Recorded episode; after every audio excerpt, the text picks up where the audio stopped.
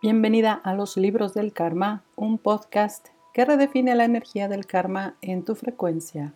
Yo soy Zuleika Sánchez y es un honor tenerte aquí.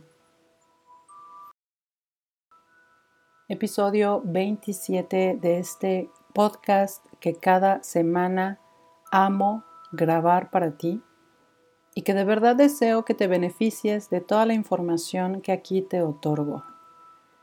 Vamos a platicar hoy del auto juicio. Y no va a ser un episodio fácil, de una vez te lo digo, porque mm, el ego está acostumbrado a que nadie le diga de frente qué es en donde está mal, en donde está poniendo el dedo en la llaga para que tú te sientas culpable, para que tú te sientas triste, para que tú te sientas enojada. El episodio anterior te compartí que en algún punto de tu vida te creíste separada de Dios y que normalmente durante nuestra vida estamos buscando constantemente cómo reunirnos, religarnos con la divinidad que nos trajo a este mundo.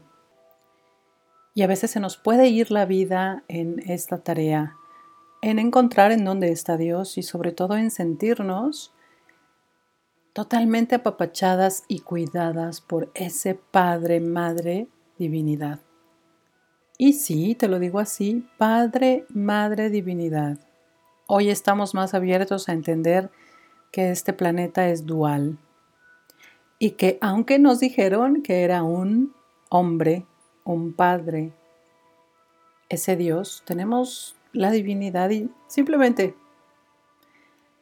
te lo voy a poner ahí para que lo veas. Tú tienes tus ideas, tus creencias que siempre, siempre te digo que respeto porque lo que tú tienes de creencias es lo que activa todo lo que eres y vives. Pero sí quiero compartirte que en el momento en el que yo pasé de creer que era un padre, un hombre que no me hacía caso, que no me veía y que a veces, a pesar de que yo le reclamaba y que de verdad decía impropelios en su contra,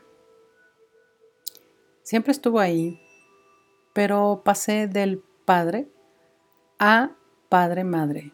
Padre, este sol, este calor, este representando el todo universal y la madre que es la madre tierra, en donde todos tenemos una casa, en donde a todos nos alimenta, en, en donde a nadie le falta vestido. Nuestra madre tierra que siempre nos sostiene. Todo esto va precisamente porque tenemos una idea de que ese Padre, divino nos está juzgando constantemente. Al menos era mi idea, eso fue lo que a mí me enseñaron.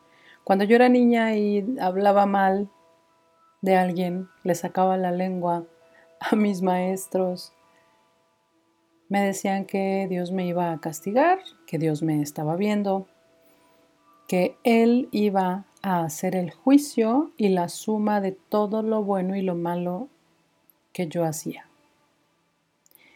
y que tenía permitido hacer cosas malas. Eso no me lo decían, pero estaba implícito, ya que era una suma y un promedio. Y si yo podía hacer cosas malas, también podía hacer cosas buenas y viceversa. Y entonces, si ganaba lo bueno, me traían regalos. Si ganaba lo bueno, era buena hija. Si ganaba lo bueno, era buena cristiana. Si ganaba lo bueno era buena en general. Y me tomó mucho, mucho trabajo interno, mucho trabajo personal, primero traer a ese Dios que yo creía allá arriba, en una nube juzgándome, escribiendo, híjole, le sacó la lengua a su maestro de gimnasia, tache. Mira cómo le contestó a su mamá, tache. Oh no, mira cómo se está peleando con su hermana. Tache. Ay, ok, le dio de comer a su gato. Palomita. Y al final del día yo me sentía más mala. Si lo ponemos en temas espirituales, más elevados, fuera de cualquier religión, y te lo digo con todo el respeto que te mereces, en donde de verdad Dios está dentro de ti, de verdad tú eres diosa, una mujer divinamente puesta en este planeta para ejercer su papel. Y entonces, en ese contexto, el juicio es autojuicio. Porque a través de las creencias, de lo que nos dijeron que era bueno y malo, vamos nosotras mismas sumando y restando lo que creemos que tenemos que hacer, lo que nos dijeron de acuerdo a esas creencias que teníamos que cumplir.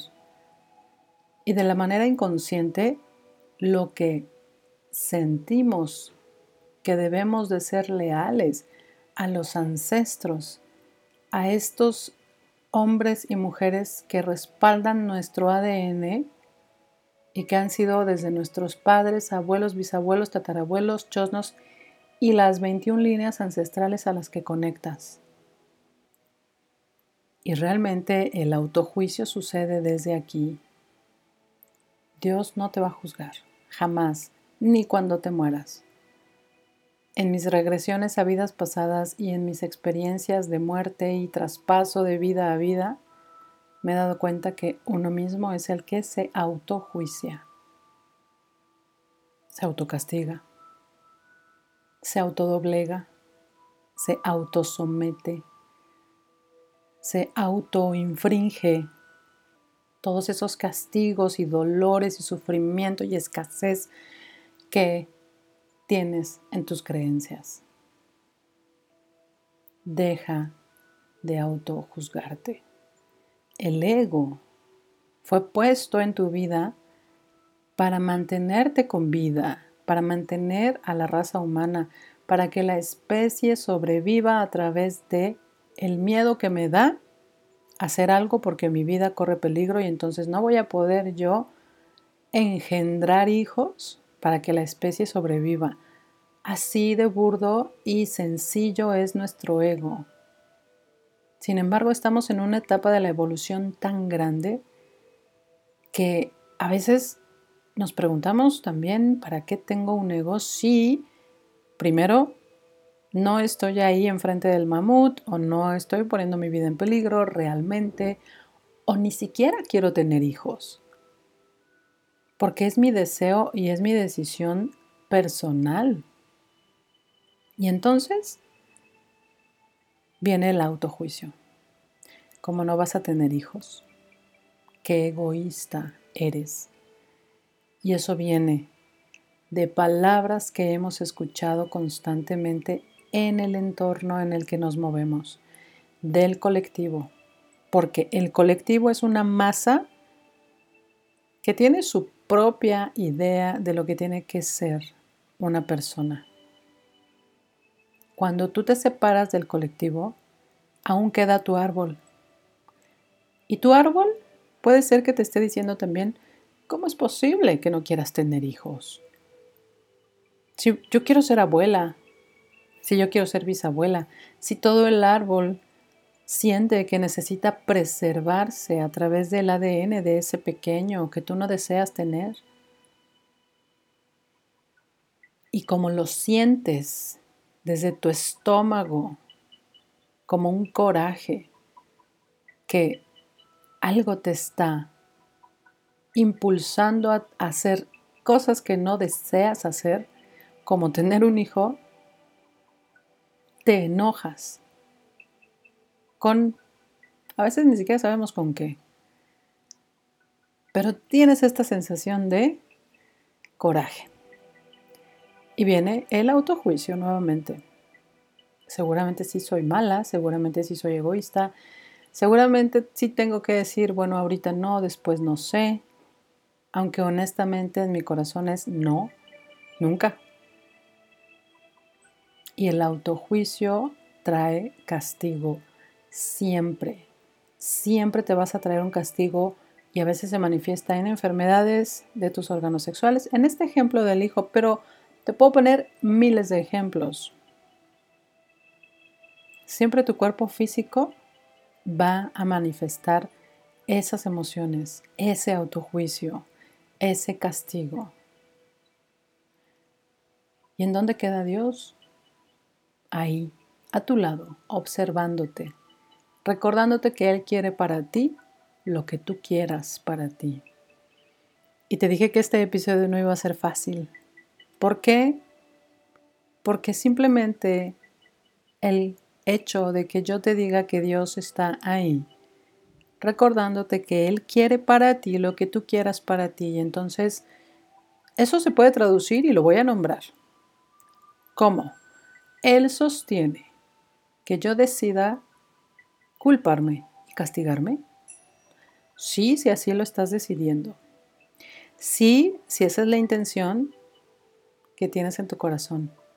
Y es tan inconsciente que no nos damos cuenta. Y entonces lo traducimos en Dios me está castigando. Dios no quiere que lo haga. O Dios me está pidiendo que tenga hijos y yo no quiero. Y no es así. Dios quiere para ti lo que tú quieras para ti. Y no es al revés. La frase no es al revés.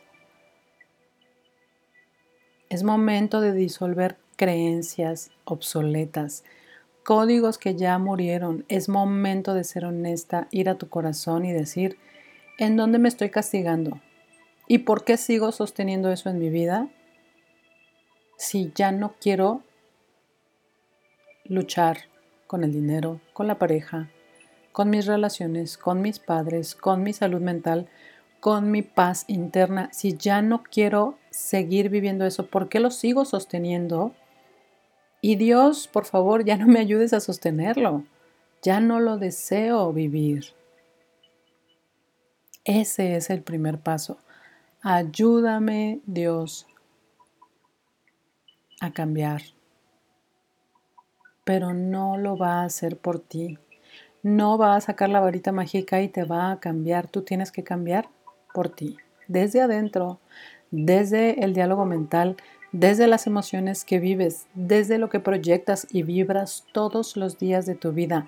Desde ahí es en donde el autojuicio se rompe. Y seguramente lo has escuchado con otra palabra, autosabotaje. Así que deseo que con este episodio traigas a tu vida claridad y sobre todo le pongas luz a esos momentos en los que tienes que observar por qué me estoy culpando, castigando y sosteniendo la realidad que ya no quiero vivir. Así hayan pasado dos días, dos meses o dos años o veinte años de que estás viviendo una realidad que no quieres vivir, hoy puede cambiar. Hoy decídelo y pide ayuda. No estás sola. Ni en la parte espiritual, ni en la parte energética, ni en la parte física estás sola. Te invito a hacer sesiones, te invito a mis programas, te invito a que encuentres a esa alma que ya caminó por el camino en el que tú quieres transitar y traspasar esto que estás viviendo. De verdad, de verdad, de verdad es momento. Te abrazo con toda mi alma y nos escuchamos el próximo episodio. Chao.